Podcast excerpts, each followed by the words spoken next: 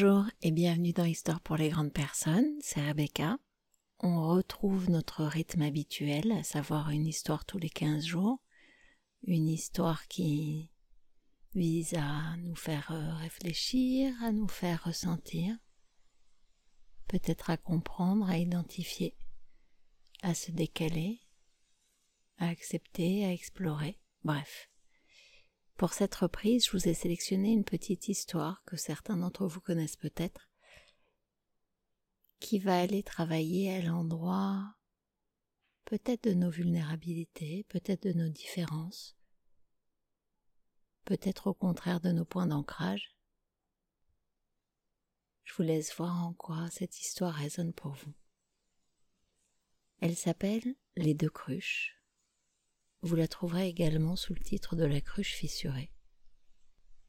Il s'agit bien évidemment des objets et pas des idiotes.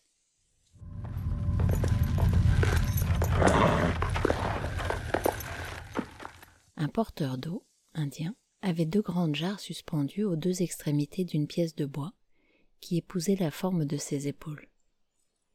L'une des jarres avait un éclat et alors que l'autre jarre conservait parfaitement toute son eau de source, jusqu'à la maison du maître, la première perdait presque la moitié de sa précieuse cargaison en cours de route. Cela dura deux ans, deux ans pendant lesquels chaque jour le porteur d'eau ne livrait qu'une jarre et demie d'eau à chacun de ses voyages. Bien sûr, la jarre parfaite était fière d'elle évidemment puisqu'elle parvenait à remplir sa fonction du début à la fin sans faille. Mais la jarre abîmée avait honte de son imperfection. Elle se sentait déprimée de ne pouvoir accomplir que la moitié de ce à quoi elle était destinée. Au bout de deux ans de ce qu'elle considérait comme un échec permanent, la jarre endommagée s'adressa au porteur d'eau au moment où celui-ci la remplissait à la source. Je me sens coupable, et je te prie de m'en excuser. Pourquoi demanda le porteur d'eau. De quoi te sens-tu coupable? De quoi as-tu honte? Pendant ces deux ans, je n'ai réussi qu'à porter la moitié de ma cargaison d'eau à notre maître. À cause de cet éclat qui fait fuir l'eau, je n'ai pas rempli ma mission. Par ma faute, tu fais tous ces efforts, et à la fin, tu ne livres à notre maître que la moitié de l'eau tu n'obtiens pas la reconnaissance complète de tes efforts. Voilà pourquoi j'ai honte, voilà pourquoi je me sens coupable. Le porteur d'eau fut touché par cette confession, et plein de compassion répondit. Pendant que nous retournons à la maison du maître, je veux que tu regardes, la prochaine fois, les fleurs magnifiques qu'il y a au bord du chemin. Au fur et à mesure de leur montée sur le chemin, au long de la colline, la vieille jarre fissurée vit de magnifiques fleurs baignées de soleil.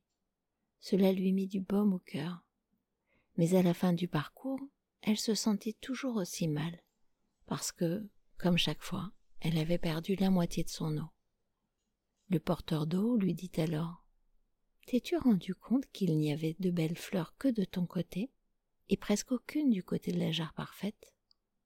C'est parce que j'ai toujours su que tu perdais l'eau et j'en ai tiré parti. J'ai planté des semences de fleurs de ton côté du chemin, et chaque jour tu les as arrosées, tout au long de la route.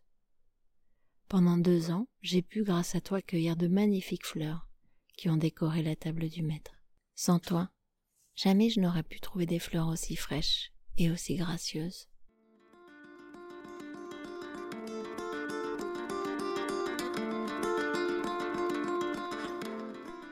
Bon, vous avez vu, c'était court, c'était léger, c'était digeste. On pourrait se poser la question de ce qui, dans nos imperfections, arrose, irrigue de jolies choses, et repartir avec ces éléments-là pour une rentrée un peu douce, un peu joyeuse. En tout cas, je vous la souhaite agréable. Je vous remercie d'avoir écouté Histoire pour les grandes personnes, et je vous dis à bientôt. À dans 15 jours probablement. Vous le savez, vous pouvez vous abonner sur euh, Google Podcast, sur Spotify, sur Apple Podcast, sur toutes les plateformes et c'est gratuit. Vous pouvez également partager ce podcast aux gens dont vous pensez que Ça pourrait les accompagner, les éveiller ou les ouvrir. Je vous remercie et je vous dis à bientôt. Au revoir.